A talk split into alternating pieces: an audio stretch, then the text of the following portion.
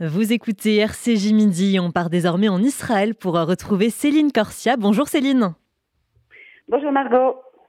Céline, on se retrouve aujourd'hui pour le dernier volet de votre reportage consacré au coût de la vie en Israël et vous vous intéressez cette fois-ci aux jeunes. En effet, euh, Margot, après avoir euh, passé en revue les différentes problématiques euh, que rencontrent les retraités puis, puis les familles, j'ai voulu donner la parole aux jeunes euh, donc j'ai rencontré des soldats, des étudiants, des jeunes mariés, des jeunes en couple, des Français, des Israéliens, euh, chacun avec un profil totalement différent. Et vous avez d'abord rencontré Ariel, qui est un jeune soldat. Oui, Ariel est un combattant de 18 ans qui nous explique un peu la mentalité des jeunes Israéliens, en particulier avant leur incorporation militaire. Je vous propose de l'écouter. J'ai travaillé, euh, j'ai servi, été serveur dans un restaurant à Tel Aviv.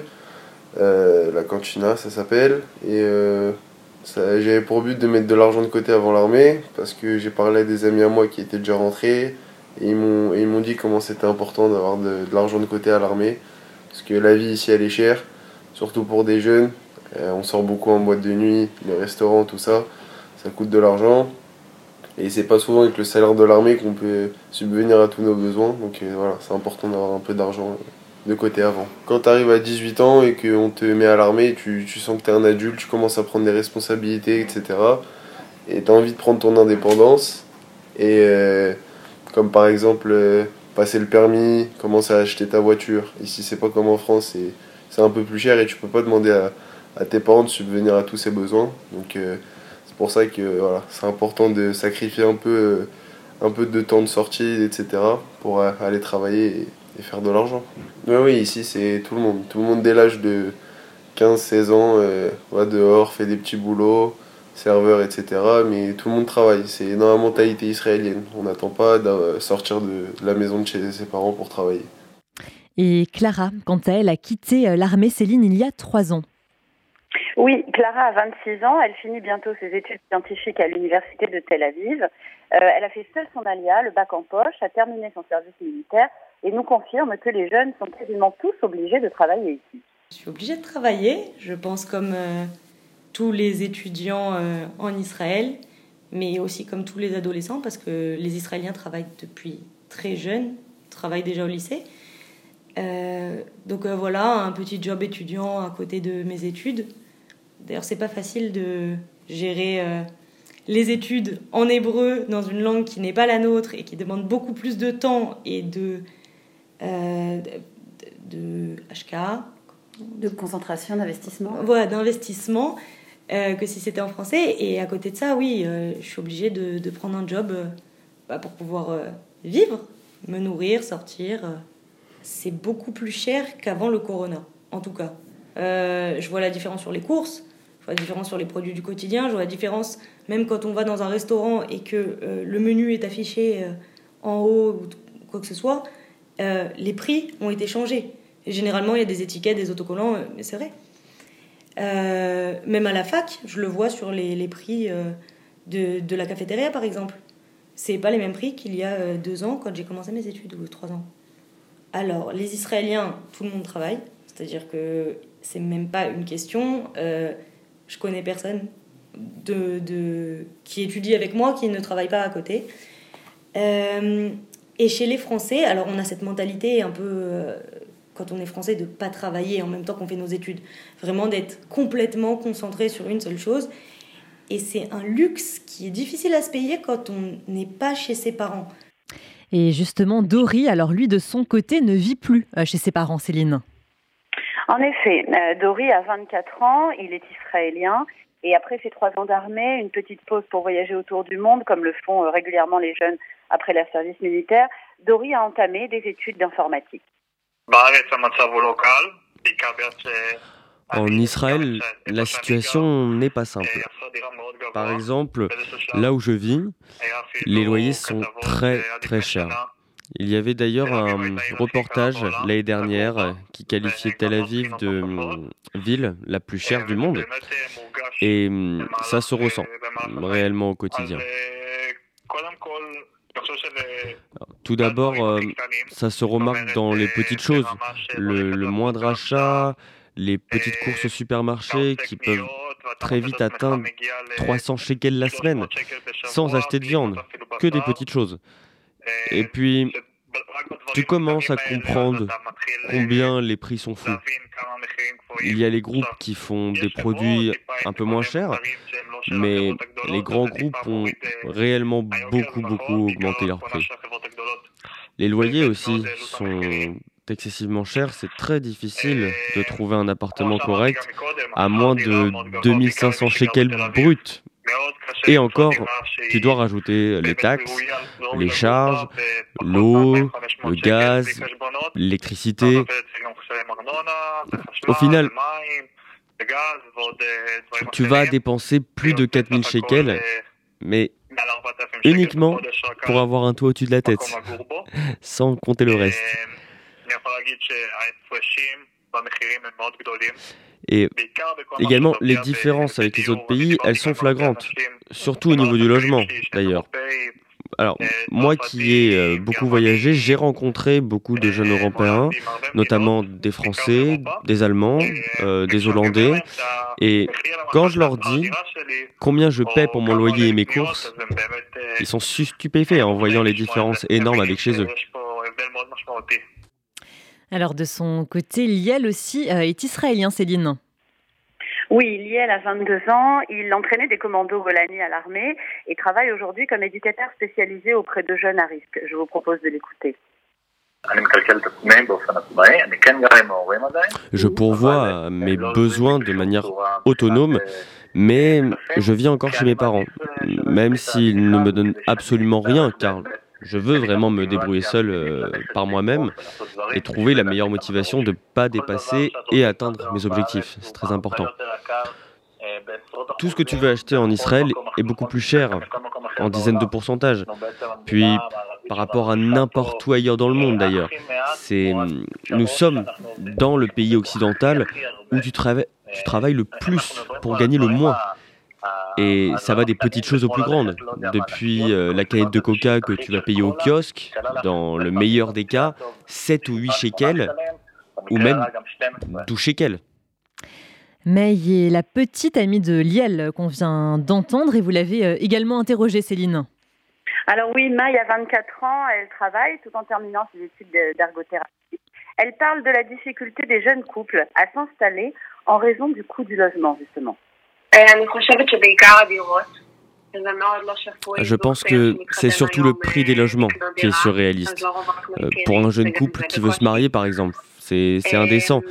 Il ne pourra pas acheter son premier appartement, c'est à peine s'il arrivera à trouver à, louer quelque chose ailleurs. Et c'est également le prix des denrées alimentaires qui est très élevé ici. Surtout quand on compare avec les mêmes produits à l'étranger, c'est tout a tellement augmenté. Et même mes parents paient certaines choses pour moi. Autrement, je ne pourrais pas être là dans la même situation financière. Alors, oui, je prends en charge la majeure partie de mes dépenses, mais je me repose sur eux pour les petits plus, euh, un voyage en famille, un peu d'argent de poche, ici et là, et ça m'aide vraiment beaucoup. Et justement, Céline, vous avez rencontré également un jeune marié. Oui, j'ai rencontré Ruben. Ruben a 27 ans, il vient de Nancy. Il a fait son alia, puis l'armée, et travaille aujourd'hui euh, à Jérusalem. Ruben s'est marié il y a deux ans et sa femme étudie encore. Très intéressant de l'écouter. Déjà, il faut faire quelque chose qui est très dur pour les Français. Euh, je vois au sein de ma famille qui est venue après moi en Israël. C'est d'accepter de vivre euh, en dehors de Tel Aviv. C'est quelque chose de très dur. Déjà, ça, ça facilite laquelle le, ça facilite euh, le coût de la vie, enfin, parce que la ville est une ville très très chère, qui peut être euh, Paris. Et, euh, et donc en allant en banlieue de Tel Aviv, ce qui n'est pas vraiment très loin, on peut accéder à des prix plus abordables. Avant j'habitais à Ramat Gan, et maintenant, comme Ramat Gan est devenu aussi un peu plus cher, j'ai décidé de passer à Bnei dans un quartier un peu, un peu, comment dire, X comme ça, religieux évidemment, mais religieux comme on en a l'image. Et là, vraiment, grâce à Dieu, j'ai euh, pu accéder à, à, de très bonnes conditions de vie. Et donc, je suis très heureux de vivre là aujourd'hui. Alors, en fait, euh, au début, quand on ne connaît pas bien le pays, oui, c'est ça paraît très cher. Ça paraît très très cher. Mais en fait, une fois qu'on commence à, à connaissent les endroits où acheter, comment comment s'organiser et quoi faire. Par exemple, euh, je sais pas si droit de citer des marques, mais je bien sûr, c'est euh, supermarché. Par exemple, euh, en Israël, c'est connu qu'il y a deux grands euh, distributeurs qui sont plutôt moins chers que les autres, c'est Osherad et Rami Levy. à partir du moment où on comprend que la chose la plus intelligente, c'est de faire ses courses une à deux fois dans le mois euh, dans ces magasins-là et ensuite euh, soit se faire livrer, soit les acheter et après faire juste des petits euh, on va dire, euh, de, ce qui manque. Alors, on baisse considérablement le coût de la vie. Évidemment, si on décide de tout faire dans l'épicerie de quartier, euh, je pense que comme en France, ça, coûte très cher.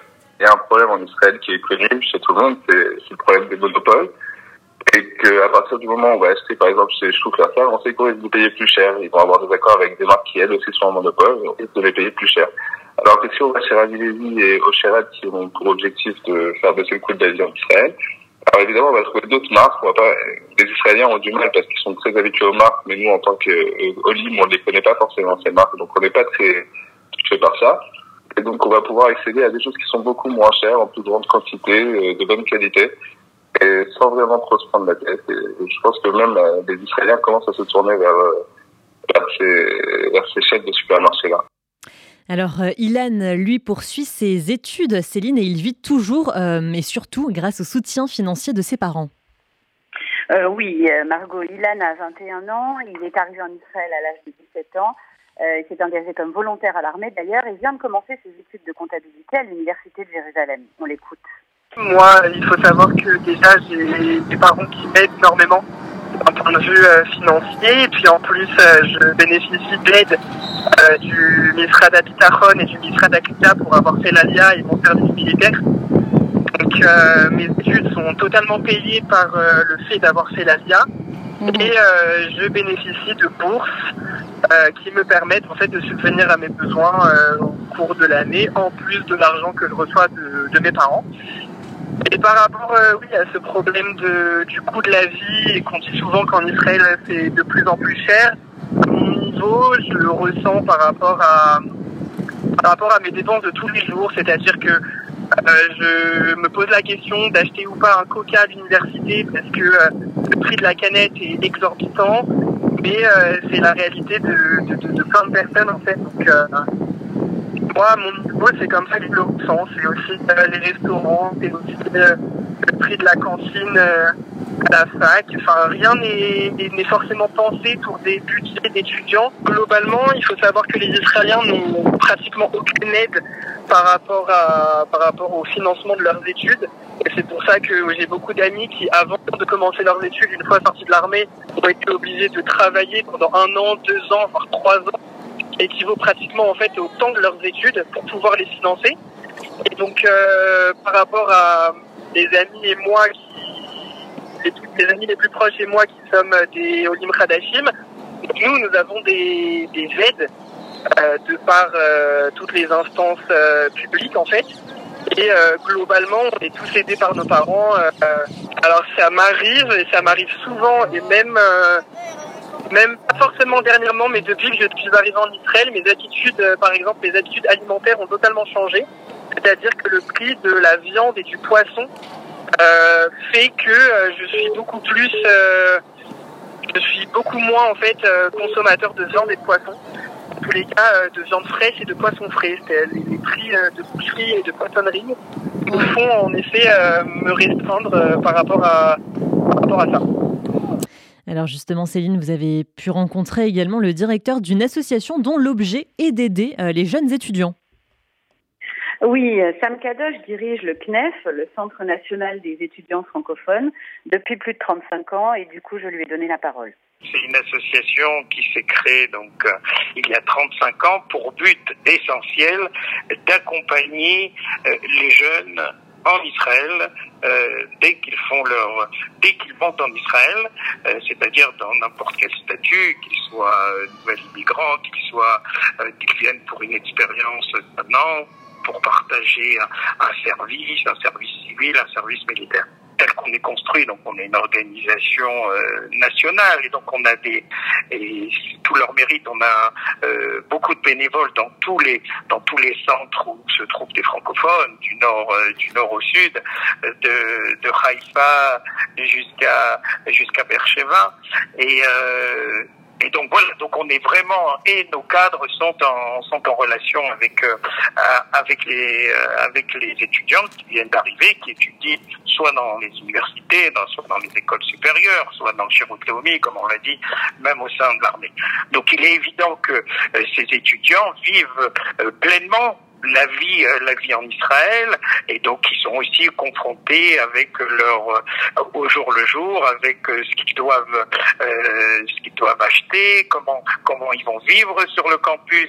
Donc voilà, donc il y a des choses qui ont changé, aussi la vie, la vie chère au super, les ils la rencontrent, ils la rencontrent tous les jours, et ça fait partie de leur de leur jour à jour, comme on dit, de leur yom yom en hébreu, ça fait partie de leur quotidien. D'une manière naturelle, c'est-à-dire que bon, il y a, euh, une politique euh, du, ministère de l'intégration qui est là depuis, euh, je dirais, depuis euh, peut-être la nuit des temps, qui fait d'abord une grande différence que le fait que les, étudiants, les étudiants immigrants, quel que soit leur, pays, leur pays d'où ils viennent, de France, de Russie, des États-Unis, ont les études payées, qui est déjà quelque chose, mmh. quelque chose d'extraordinaire c'est-à-dire que par rapport aux Israéliens, par exemple, euh, qui doivent payer leurs frais d'études, qui sont souvent euh, qui sont souvent élevés.